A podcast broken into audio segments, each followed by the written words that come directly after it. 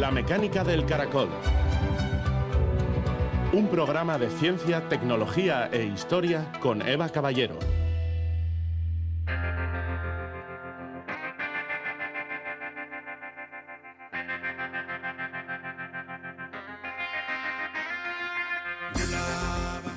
La naturaleza humana no cambia mucho, pero la ciencia sí lo hace, y el cambio se acumula alterando el mundo irreversiblemente. Stewart Brand, escritor.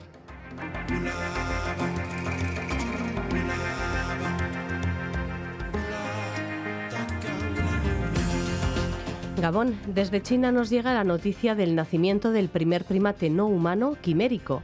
Cuando este macaco era una pequeña masa de células, en un momento muy temprano, le inyectaron células madre embrionarias de otro macaco, de manera que tenemos un solo individuo pero con genes de dos.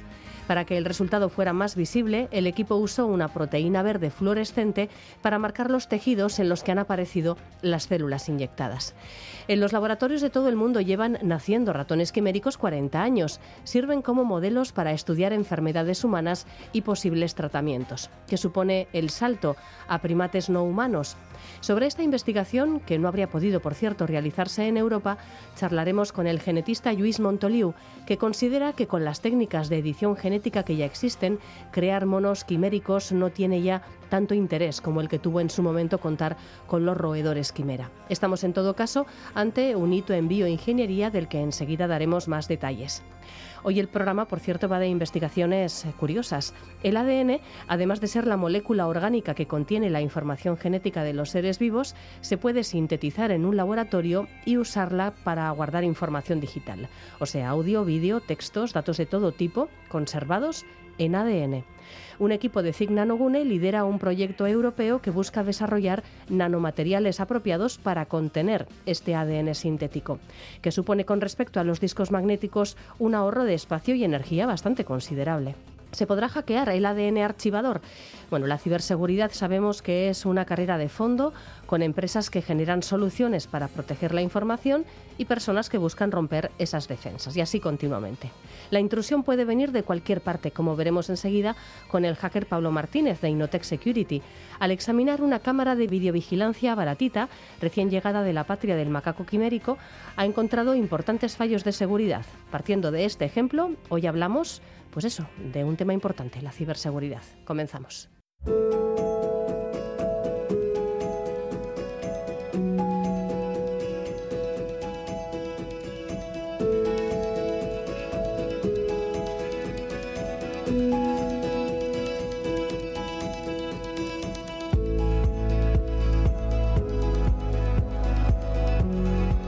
Macaco cangrejero, una especie que se encuentra en Indonesia, Filipinas y Malasia, es el protagonista del artículo publicado en la revista Cell por un equipo de investigación del Centro Liu Zhen para la Excelencia en Ciencia del Cerebro y Tecnología de la Inteligencia, ubicado en China.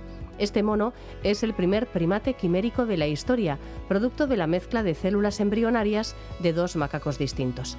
El genetista Luis Montoliu, investigador en el Centro Nacional de Biotecnología, nos explica en los próximos minutos qué supone que una técnica que hasta ahora solo funcionaba con roedores pueda utilizarse con una especie de primate no humano. Primera cuestión, la quimera mitológica era parte león, parte cabra y parte dragón. En genética, ¿qué es una quimera?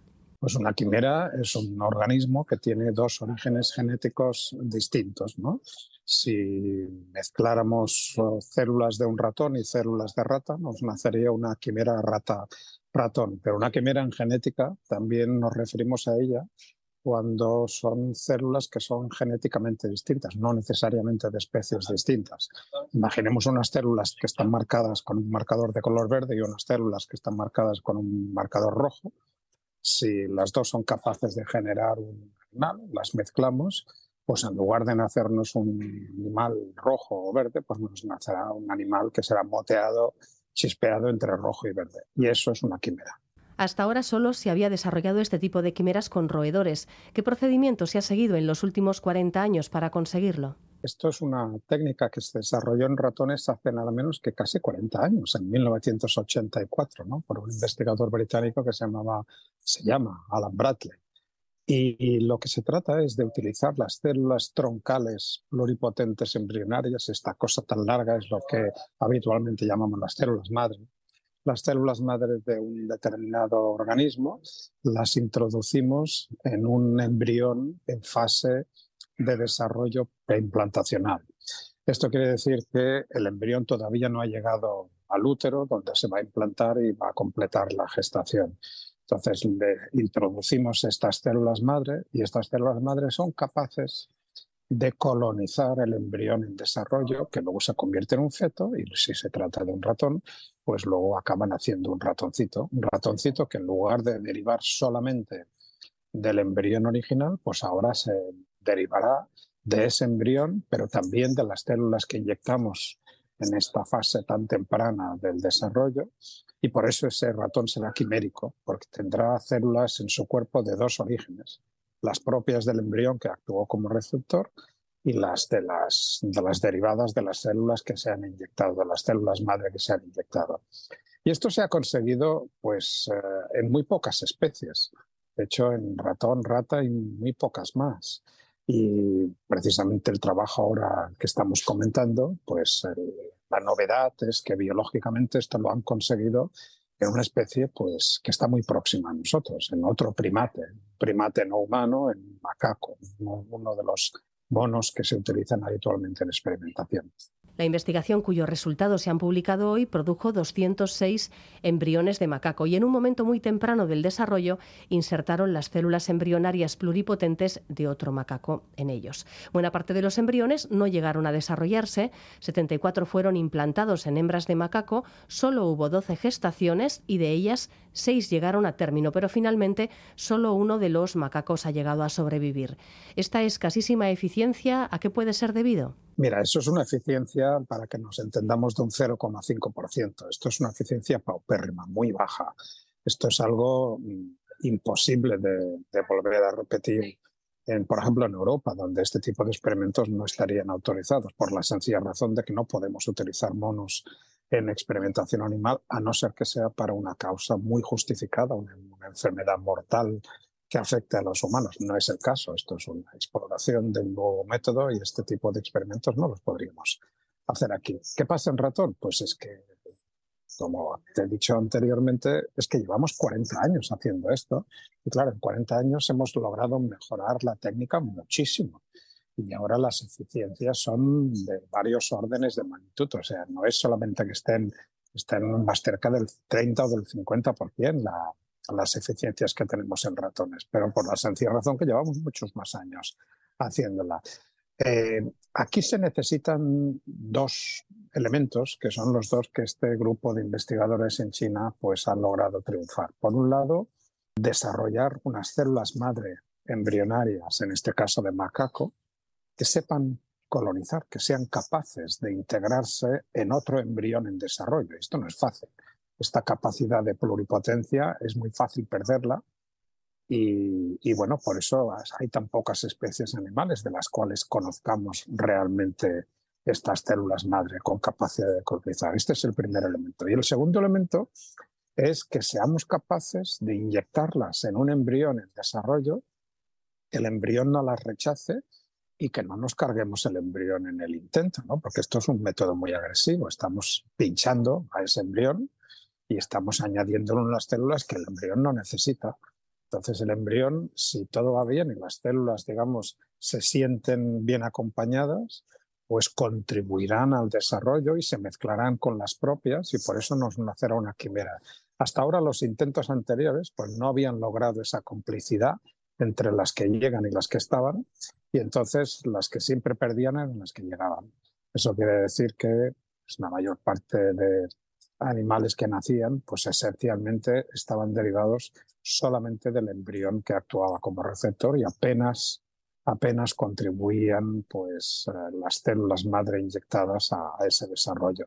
Esto es lo que han logrado estos investigadores y en algunos tejidos, pues eh, según comentan en su artículo, llegan hasta un 90%, lo cual es muy significativo, incluidas las gónadas.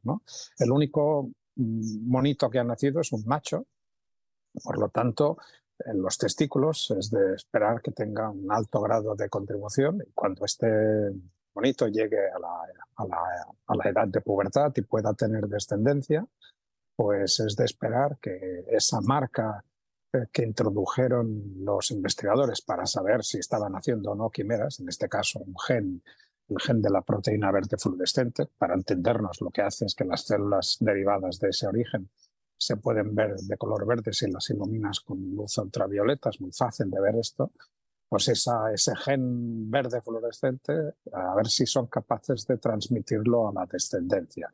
Que esto todavía no lo han podido probar y no lo han podido probar porque los, los primates no son como los roedores.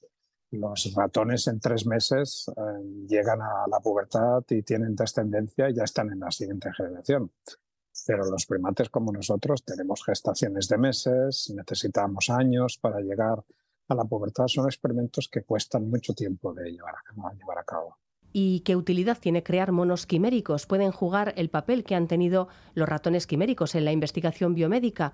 Pues lo cierto es que con los avances en edición genética, gracias a la tecnología CRISPR, ya hay otra forma más sencilla de conseguir modelos de enfermedades humanas si en los, años 80 pues hubiéramos desarrollado la tecnología de generar monos quiméricos, probablemente estos monos quiméricos se hubieran usado mm, en los países en los cuales está permitido su uso pues, para generar modelos de enfermedades humanas y se hubiera investigado. Lo que pasa es que se ha tardado tanto, estos 40 años se ha tardado tanto, que lo que pasa es que ha llegado otra tecnología que se nos ha llevado por delante desde el año 2013 sabemos editar los genes y entonces lo que podemos hacer es justamente lo que ahora mm, estos investigadores plantean que se pueden hacer con estos monos quiméricos, generar modelos de, enfermedades humanas, pues es que esto ya lo podemos hacer desde el 2013. De hecho, los primeros macacos editados genéticamente se hicieron en 2014.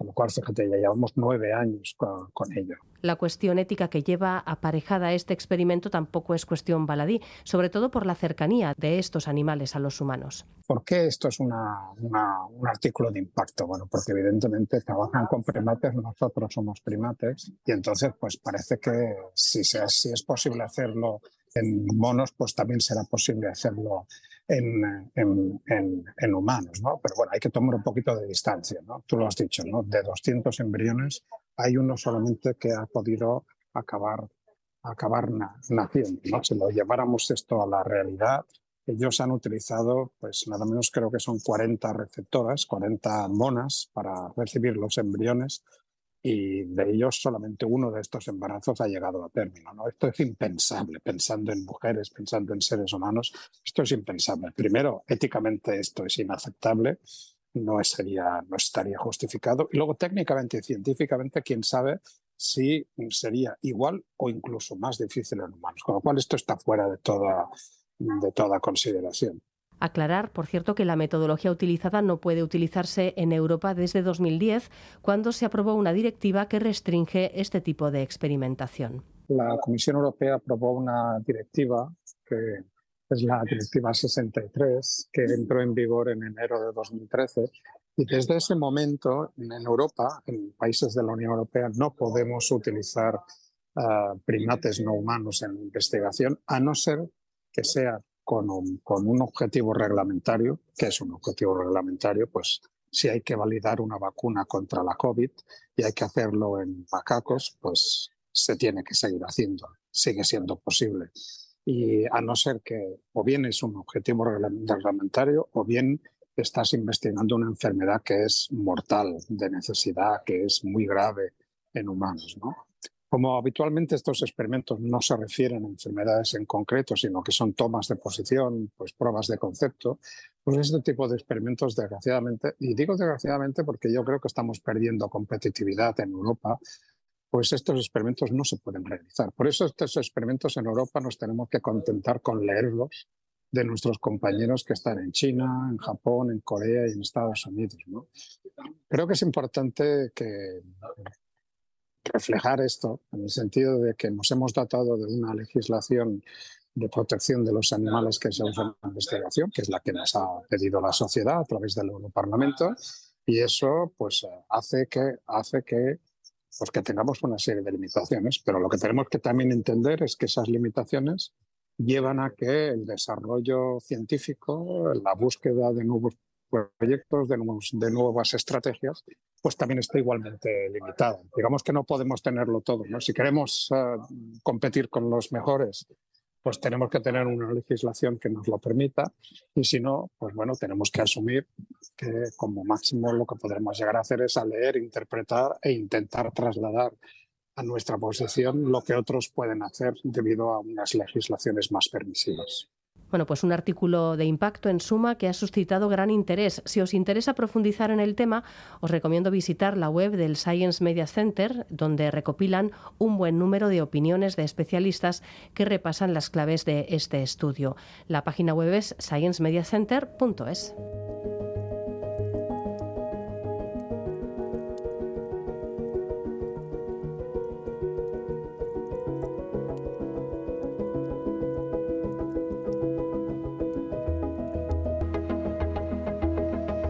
El ADN, explicado de forma muy sencilla, es la molécula que contiene la información genética de los seres vivos. Desde hace años se estudia además su capacidad para almacenar archivos digitales. De hecho, hay libros, imágenes, música, hasta la Wikipedia entera en inglés, pues traducida, por decirlo de alguna forma, a ADN sintético. TextaDNA es el nombre de un proyecto financiado por la Unión Europea para desarrollar nuevos materiales capaces de contener este ADN. No es una cuestión baladí, ya que la durabilidad de estos archivos depende precisamente del contenedor. TextaDNA está coordinado por el equipo de autoensamblaje de CIC Nanogune, centro de investigación de nanociencia ubicado en Donosti. Hasta allí nos vamos para charlar con Ivón Santiago, director del proyecto en Nanogune. ¿Qué tal, Gabón, Ivón? Caixo, Gabón para ponernos un poquito en contexto, ¿cómo se puede almacenar información digital en una molécula orgánica? Algo que nos puede parecer bastante, bastante inusual, ¿no? Sí, pues bueno, como has comentado antes, el ADN pues sabemos que tiene capacidad de almacenar información, información genética, ¿verdad? Y también transmitirla. Pero más allá del aspecto genético, pues para, podemos almacenar información digital porque hoy en día tenemos capacidad de escribir en ADN, lo que se llama síntesis de ADN, y también tenemos capacidad para leer el ADN, lo que se denomina secuenciación de ADN, ¿no? Entonces, eh, nos tenemos que marchar ¿no? de la biología, de la bioquímica, al campo de las ciencias de la información, ¿no? para saber que la información hoy en día pues lo, almacenamos en bits, ¿no? en ceros y unos. Eh, también, pues bueno, últimamente hemos, hemos escuchado mucho lo, el qubit, ¿no? la computación cuántica, esos son ceros y unos y algo que está entre medio, ¿no? Eh, y con el ADN, pues bueno, estos ceros y unos los podemos convertir o codificar en las bases del ADN, ¿no? Que, son la adenina, la guanina, la citosina y la timina, ¿no? Eh, entonces, pues bueno, es, es ese proceso de, de binarización, ¿no? De, de, pasar del sistema binario ¿eh? al eh, sistema de, las bases del ADN, donde pues podemos almacenar información digital, ¿eh? ya sean, como has mencionado, textos, imágenes o vídeos.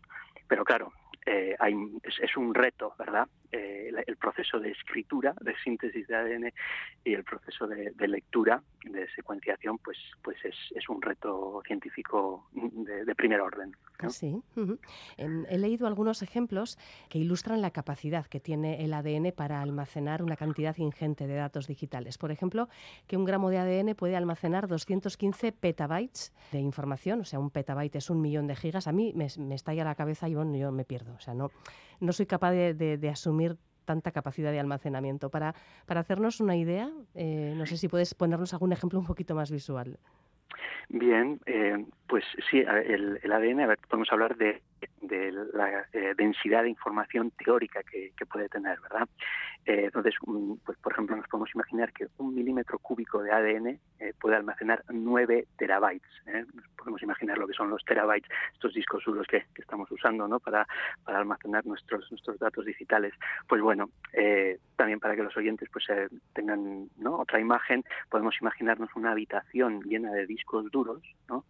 pues el mismo espacio ¿no? que, que, que ocupa eh, esos discos duros magnéticos se puede almacenar en un granito de arroz, ¿no? Ese, sería, ¿no? Pues eh, la, escala de la que estamos hablando, que teóricamente lo que el ADN podría podría almacenar.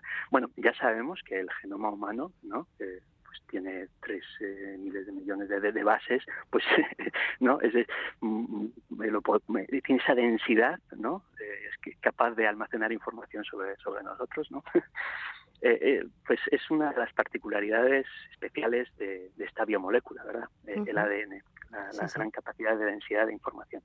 Bueno, el, el, espacio que nos ahorraría es una ventaja evidente, pero hay muchas más con respecto a los sistemas convencionales de almacenamiento de archivos digitales. ¿Qué ventajas son estas? Además de la densidad de información que hemos comentado, también podemos mencionar eh, la universalidad del ADN, ¿verdad? Es decir, que, las bases van a seguir así eh, en cualquier lugar del mundo y eh, pues dentro de muchos años, pues al ser estable su almacenamiento, pues pues se puede se puede volver a leer, ¿no? Pues esa universalidad yo sería otra de las particularidades que, que mencionaría. Eh, quizás los oyentes pues tengan en mente la, película de Jurassic Park, ¿verdad? Eh, pues bueno, este es uno de los retos que vamos a tener en Nandogune, que es encontrar materiales adecuados en los que almacenar el ADN que sinteticemos con información digital. ¿eh? Han de ser materiales que, pues bueno, mantengan este ADN durante el tiempo que queramos, ¿no? Y también que nos facilite la accesibilidad a esa información, ¿no? Esto es evidente en los discos duros y en nuestros ordenadores, que siempre podemos acceder a la información cuando queramos, ¿no? En el caso del ADN, pues, pues bueno, hay, hay muchos retos, ¿no? De cómo, cómo conseguir eh, ese, ese acceso. Y bueno, em, si esto algún día acaba con eh, la necesidad de archivar eh, información digital en la nube, podríamos desenchufar un montón de aparatos que están gastando una cantidad ingente de energía ahora mismo, claro. Sí, el, gasto energético eh, en los centros de datos, ¿no? Eh, pues mira, supone creo que un 2% del total de emisiones de gases de efecto invernadero. ¿eh? Se calcula que alcanzará el 8% para el 2030. Por eso es, es importante encontrar nuevas formas de almacenar información digital pues que sean eh, más baratas y que consuman menos energía. Entonces, el, eh, almacenar información en ADN ofrece esto también, ¿no? que el, al, almacenarlo en, un material no necesitas energía eh, para pues para ese proceso ¿no? de, almacenamiento en, un centro de datos. Por supuesto que el proceso de síntesis y el proceso de lectura sí que va a necesitar energía, ¿verdad? Pero eh, sí. Nosotros, a ver, en este proyecto de Texta ADN, que bueno, es también un juego de palabras, eh, texta, texto, la palabra texto viene de textil también, ¿no? O sea, es el tejer, ¿no? Materiales, fibras, eh, polímeros, que mm, podamos también pues crear materiales donde almacenar información interesante que sea para ese material, ¿verdad? Eh, hoy en día, pues, pues la gente quiere saber de dónde vienen los productos, quiere tener también un mecanismo de verificación de si los productos, y si la mesa que ha comprado o, si la silla, eh, pues dónde ha sido construida y quién lo ha hecho. Toda esa información, en vez de en, eh, etiquetado electrónico RF tags, ¿no? Pues se podría hacer en ADN de manera que, pues bueno, sea un mecanismo de verificación ¿verdad? universal y que, cualquiera pueda secuenciar esa, muestra de ADN almacenada en material eh, pues para saber ¿no? Eh, esa información que, sea relevante respecto al producto. ¿no? ¿Y qué tipo de materiales tenéis en vuestra hoja de ruta para almacenar ADN? Sí, pues bueno, estamos trabajando con, eh, diversos tipos de polímeros, termoplásticos y, y bueno, pues en Nanogune, que es un centro que, se especializa en nanociencia, en nanomateriales, eh, pues bueno, estamos investigando eh, pues qué materiales son los adecuados para que sin dañar el ADN ¿no? los podamos almacenar y pues bueno usar ¿no? estos materiales para para estos objetivos que hemos mencionado ¿no? en concreto pues eh, podemos crear fibras ¿no? de diferentes polímeros que contengan este ADN ¿eh? Este es uno de los proyectos y de los retos de, de Texta DNA. Este es el aspecto del almacenamiento en un material, ¿verdad? Pero pues, bueno, también está el reto de, eh, como hemos comentado antes, la síntesis y la secuenciación, ¿no? Eh, pues bueno, el objetivo es mejorar este proceso que cada vez ¿no? Es, es más accesible y más barato, ¿no? Pero claro, tenemos que adaptar estas capacidades de síntesis y secuenciación que se hacen para genomas, ¿no? Tenemos que adaptar eso pues para la creación de DNA artificial eh, que contenga información digital. ¿no? Eh, y para eso, pues bueno, a ver, hay, hay que idear, y es uno de los objetivos de este proyecto, eh, mecanismos de eh, corrección de errores, ¿no? Por ejemplo, pues cuando se sintetiza ADN, pues igual quieres sintetizar eh, ATG, pero en vez de eso tienes ATT, ¿no? Pues mm, este mecanismo de síntesis y de codificación, etcétera, tiene que incluir mecanismos de corrección de errores, ¿verdad?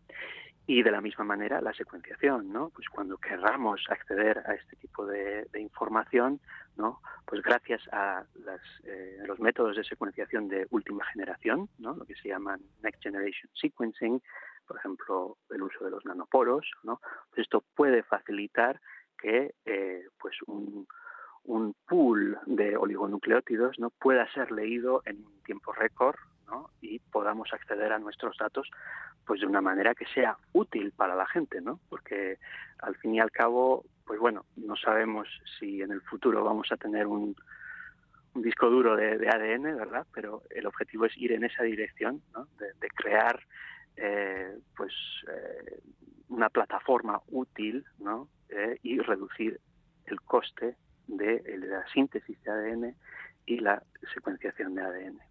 En este proyecto, Ivonne, no estáis solos. ¿Quién es vuestro socio y de cuánto tiempo disponéis en este proyecto? Bueno, el proyecto lo, coordina Nanogune y el socio es eh, Eurofins Genomics, que es una organización europea eh, pues eh, que bueno son expertos en el ámbito de la síntesis y secuenciación. Es una de las grandes instituciones europeas pues que se, dedican a, mejorar no eh, pues bueno la, síntesis de ADN.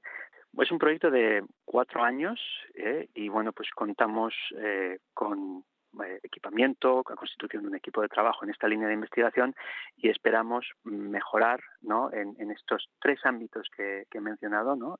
síntesis de, ADN con el objetivo de eh, almacenar datos digitales, el almacenamiento de este ADN sintetizado artificial en, nanomateriales eh, que nos permitan ¿no? Em, que sean seguros, estables y sostenibles, eh, y a su vez mejorar también la secuenciación y la lectura del ADN eh, gracias a nuevos eh, procesos de secuenciación de, nueva generación. Entonces, estas, son las tres líneas de trabajo. Bueno, pues este proyecto de ADN se enmarca dentro de la línea de investigación eh, en Nanogune de nanotecnología del ADN, que es el uso del ADN más allá de su significado genético, ¿verdad? el uso del ADN artificial para usarlo como una molécula programable para almacenar memoria digital, pero también usamos el ADN para autoensamblarlo en nanomateriales programables, ¿no? Por ejemplo, algo que llamamos el origami del ADN, ¿no? Es, uno sintetiza ADN para que se autoensamble en una, eh, una, nanoestructura con una forma que tú has diseñado en la secuencia del ADN, ¿verdad? Eh, en resumidas cuentas, eh, esta, este área de investigación, pues que denominamos la nanotecnología del ADN, nada tiene que ver con el significado genético de estas moléculas, sino es en el uso de la programabilidad de esta molécula, ¿verdad? Que hoy en día tenemos capacidad de síntesis y de secuenciación del ADN, ¿verdad? E, y podemos controlar eh, el autoensamblaje, ¿no? es decir, la información espacial, ¿verdad? De, de esta molécula y en este caso concreto, en el contexto de Texta DNA, pues lo podemos usar para almacenar información en bits, ¿no? información digital. Eh, y esa, esa es la rama de investigación pues que, estamos, que estamos impulsando eh, en Nanogune. Bueno, ¿y qué interés eh, tenéis en desarrollar nanoestructuras con piezas de ADN? ¿Esto en qué consiste? Es un autoensamblaje programado, ¿no? Eh, muchas veces, pues bueno, en, nanociencia eh, construimos cosas de arriba a abajo, ¿verdad? Y para eso necesitamos, pues cada vez herramientas más precisas. Eh, gracias al ADN podemos construir nanoestructuras de abajo arriba, ¿verdad? es decir, que ello mismo se autoensambla gracias a lo que se llama la hibridación, ¿no? El, emparejamiento entre las bases de, ADN, la A con la T, la G con la C, ¿verdad? Usando esas propiedades eh, podemos crear, mm, por ejemplo, estructuras a las que denominamos origami de ADN, ¿no? de la misma manera que los japoneses pueden eh, hacer eso con, con el papel, la papiroflexia, pues también podemos hacer eso con moléculas, en este caso con el ADN. Y bueno, más allá de crear nanoestructuras espaciales que, puedan eh, reaccionar de cierta manera a su eh, ambiente, ya sea responder a señales, cambiar su estructura, etcétera. Eh, pues en este proyecto de Texta DNA lo que estamos impulsando es eh, usar el ADN para guardar información digital, más allá de información espacial, ¿no? y bueno, pues qué utilidad puede tener guardar información digital en, en ADN, pues antes hemos mencionado unos cuantos, ¿no? que es eh, que los materiales puedan almacenar eh, información sobre su procedencia, un sistema de verificación de los materiales, pero también pues podemos ir más allá y pensar en que, bueno, si podemos almacenar pues el primer poema en euskera, ¿no? El contrapasa de Bernard de Chepare, si lo podemos almacenar en eh, mil bases, ¿no? Creo que eso sería un párrafo, ¿no? Eh, pues bueno, lo podemos almacenar para la posteridad, ¿verdad? Eh, es decir, que bueno, puede ser útil también almacenar información que nosotros queremos mantener durante mucho tiempo, ¿no?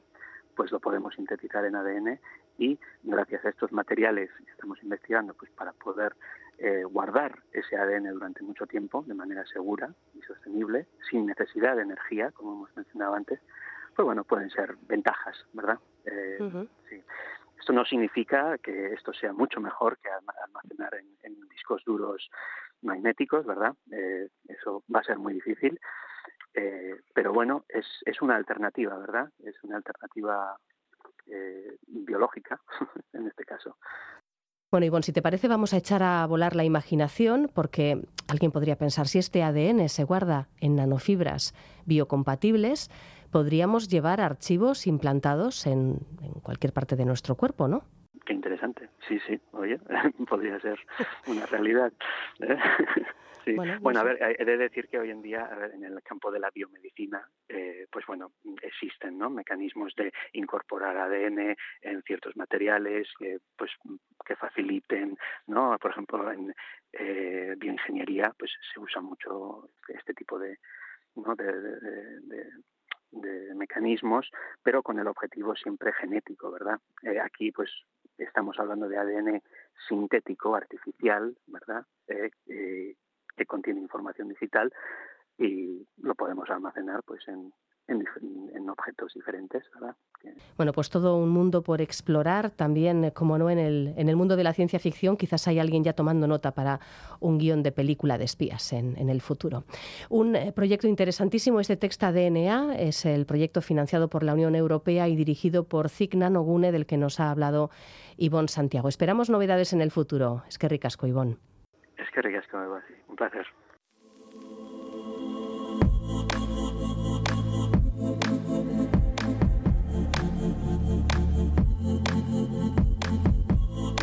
La masiva conexión de dispositivos de todo tipo a Internet ha facilitado enormemente tareas en el trabajo y en la vida cotidiana, desde la limpieza y las compras a las relaciones sociales. También ha generado toda una suerte de amenazas para la privacidad de datos y evidentemente para el bolsillo. El objetivo de impulsar entre la ciudadanía buenas prácticas que compliquen a los ciberdelincuentes acceder a su información privada y a sus cuentas bancarias es algo que tenemos muy en cuenta en este programa. El análisis de vulnerabilidades es una de las tareas que desarrollan en el área de hacking de la empresa Innotech Security que forma parte de Accenture. Pablo Martínez eh, allí nos va a poner al día de algunas de las cosas que ha descubierto cuando se ha puesto a mirar la seguridad de dispositivos que tenemos en casa. En este caso, se ha puesto a trastear en una videocámara de vigilancia. Hola Pablo, buenas noches. Hola, buenas noches. Una cámara baratita que has comprado a través de Internet, de uso doméstico y en la que has encontrado, no sé si llamarlo agujeros de seguridad o socavones de seguridad. Bueno, sí. cuéntanos.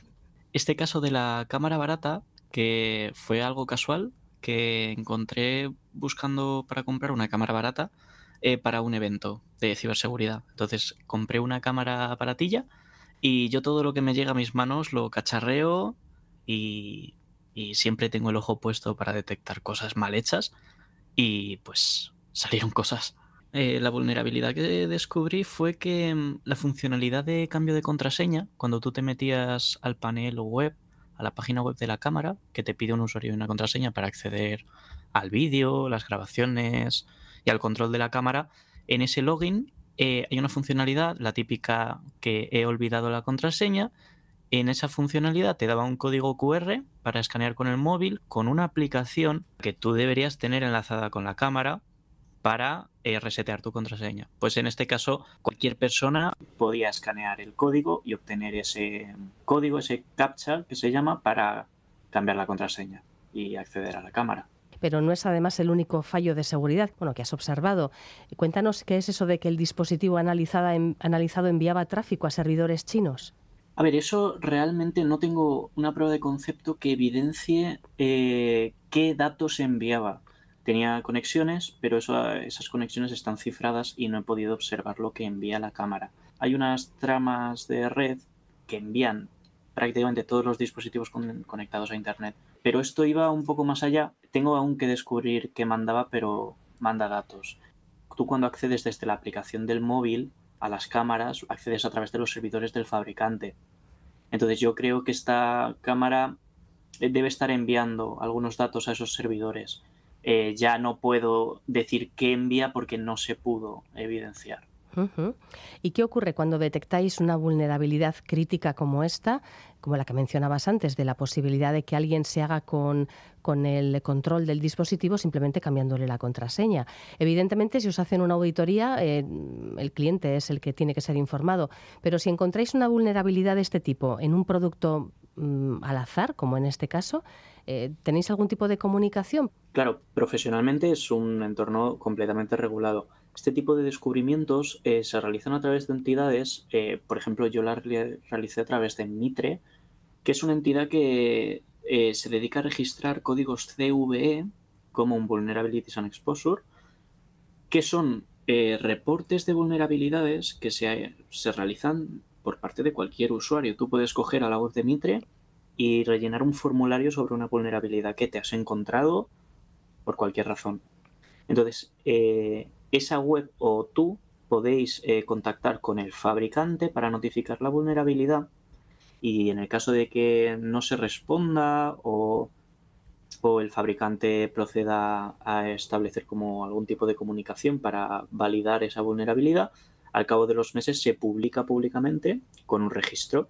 En este caso, la vulnerabilidad de la cámara, si buscáis en internet CVE 2023-33443, encontréis todos los detalles técnicos de la vulnerabilidad, que es por eso es pública, es un registro público. Es interesante, o sea que si alguien quiere buscar información sobre un objeto antes de comprarlo, sobre un dispositivo, pues puede, puede acceder a él. ¿Qué nos dice este tipo de, situaciones sobre los aparatos electrónicos que quizás se compran a un precio exageradamente barato? Pues obviamente la, inversión económica que, se, que, el fabricante está realizando sobre el aparato es ínfima, es muy baja. Y de hecho el software es una teoría mía, pero yo creo que el software de estos aparatos baratos, muy baratos, eh, yo creo que lo alquilan a otro proveedor de software porque tú te compras varios cacharros baratos chinos y la estética, la aplicación es la misma muchas veces. Entonces yo creo que subcontratan un software muy barato y como que compran una licencia para eh, grabar ese software, esa, esa informática a, pues a un hardware que ellos fabriquen. Y claro, al haber una inversión mínima económica, no hay ninguna garantía de seguridad, no tienen un equipo específico que se dedique a dar soporte, actualizaciones, porque estas vulnerabilidades eh, se encuentran a diario en todo tipo de cacharros, de páginas web, de servicios, aplicaciones, sistemas operativos.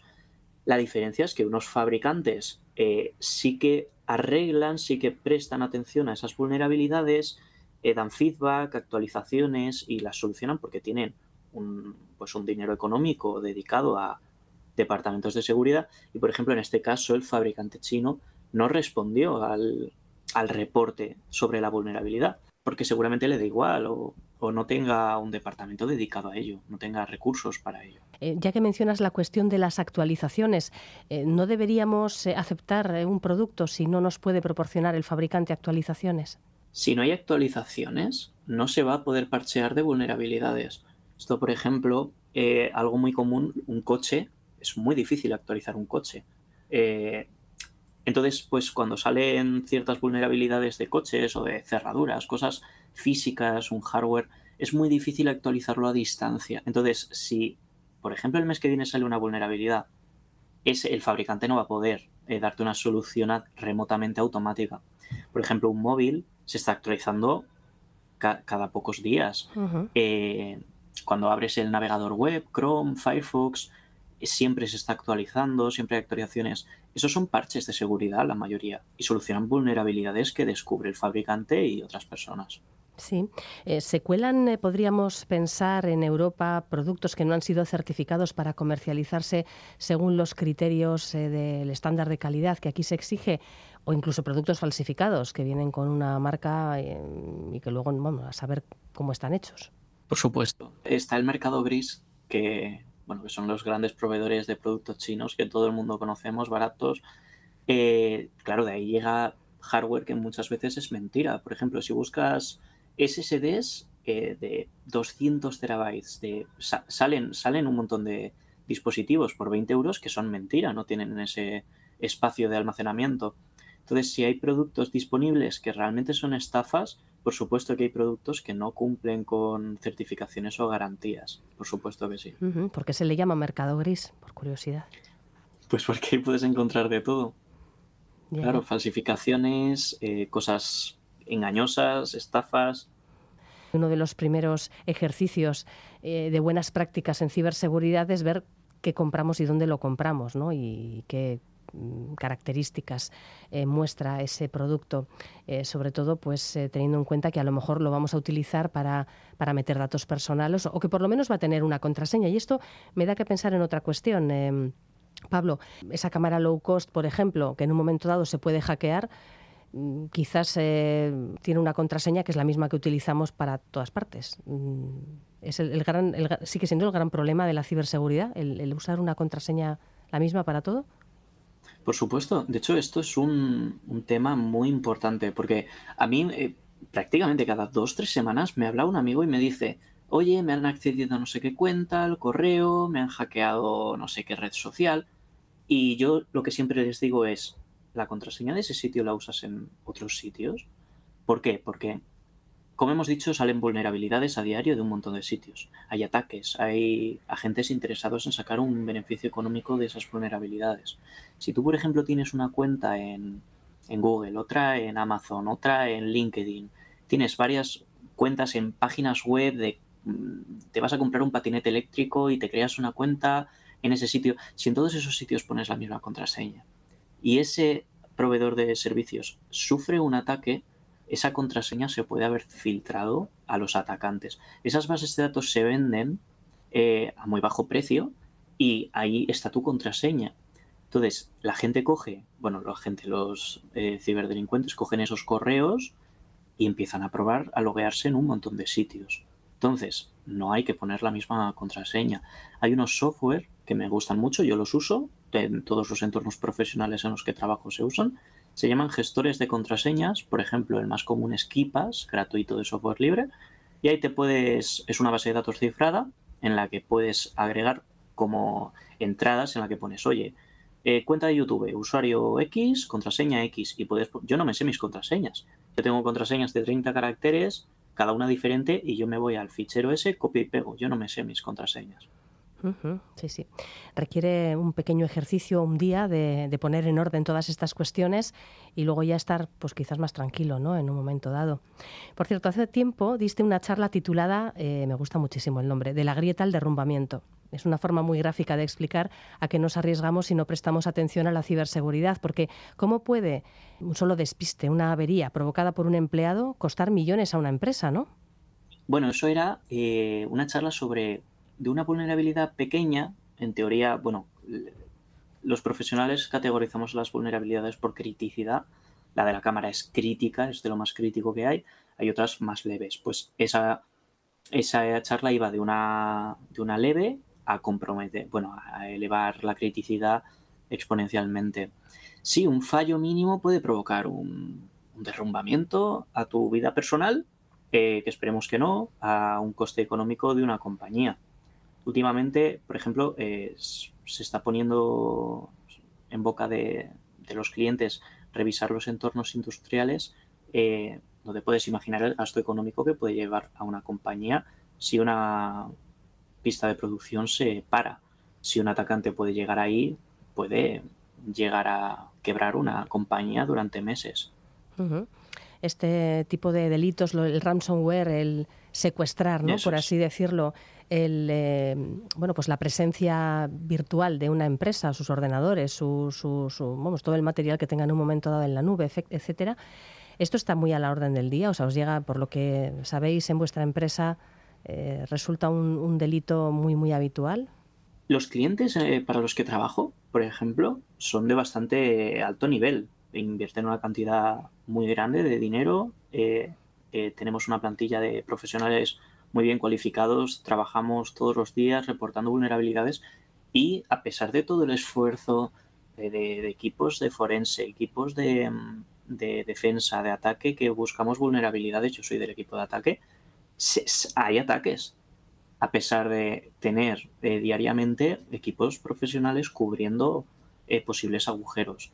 Imagínate si no tienes esos equipos, y antes de despedirnos, Pablo, mm, ya que tenemos a un experto en, estas cuestiones, que nunca viene mal, seguro que tienes mil, mil consultas a diario de tu entorno familiar, de amigos, etcétera. Te tienen que estar preguntando continuamente, ¿qué he hecho yo?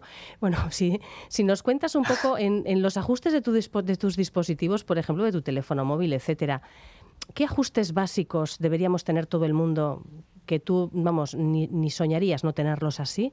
Pero que la gente se despista y no lo hace. Porque eh, a veces nos extraña ¿no? pensar en, todas las aplicaciones que tenemos con el micrófono, con permisos de micrófono, con permisos de cámara, con otras cuestiones que ni llegamos a mirar porque son 7.000 cosas. Bueno, ¿qué cuatro ideas nos podrías dar que, tú tienes en, en tus dispositivos y que deberíamos todo el mundo hacer lo mismo? Concretamente con el tema de dispositivos móviles es un entorno bastante cerrado, entre comillas, sobre todo en Apple, por eso se dice que, un iPhone es más seguro que Android, porque simplemente porque hay menos software disponible, es más difícil generar malware o que te llegue malware. Eh, yo personalmente eh, utilizo el sistema operativo Graphene OS, eh, que es un sistema operativo enfocado a la seguridad, pero bueno, es un poco de complejo instalarlo, no está disponible para todos los móviles. Cosas que podéis hacer en un móvil normal. Lo primero, eh, que es bastante común no rutearlo, eh, que es como generar permisos de administrador en el teléfono, es una práctica común, eh, puede que no te suene, pero seguro que a algún espectador le suena. Eso es un error, bajo mi punto de vista, rutearlo. Instalar aplicaciones innecesarias. si tú te metes a Google Play, buscas linterna, y te descargas cualquiera, esa, esa aplicación la ha subido a alguien que puede ser perfectamente malware. Si busquéis en Internet eh, Google Play Store, eh, malware, trojans, lo que sea, hay un montón de noticias de malware distribuido a través de la tienda de aplicaciones. Entonces, no el tema de instalar una aplicación es serio, es darle muchísimos permisos acceso a tu dispositivo personal a una aplicación desconocida, de un desarrollador desconocido. Entonces, reducir al mínimo las, las aplicaciones que os instaláis reducirlas al mínimo, porque cuantas menos aplicaciones haya, menos fallos de seguridad, menos empresas metidas en el teléfono. Eso es lo primero. A mí no, no me quiero bajar una aplicación del mapa de un evento para ver el mapa de un evento. Sí, sí, puede ser a través de la web mejor. Y el tema de permisos, por supuesto. Eh, hay en ajustes, en aplicaciones, un apartado de permisos. Si, por ejemplo, una aplicación de mapas eh, tiene habilitado el permiso del micrófono, pues deshabilitarlo. Eso seguro. Mil cosas que podemos hacer. Tenemos eh, agencia europea, agencia española, agencia vasca de ciberseguridad, o sea que tenemos muchísima información de primera mano que podemos consultar y, que nos propone una serie de consejos que podemos seguir. Hay que tomarse el tiempo, eso sí, para, echar un vistazo y, ver cómo tenemos nuestros dispositivos. Apuntado el tema del gestor de contraseñas, que siempre es una muy buena idea, Pablo. Muchísimas gracias, Pablo Martínez de Innotech Security. Un saludo. Un saludo, muchísimas gracias a vosotros.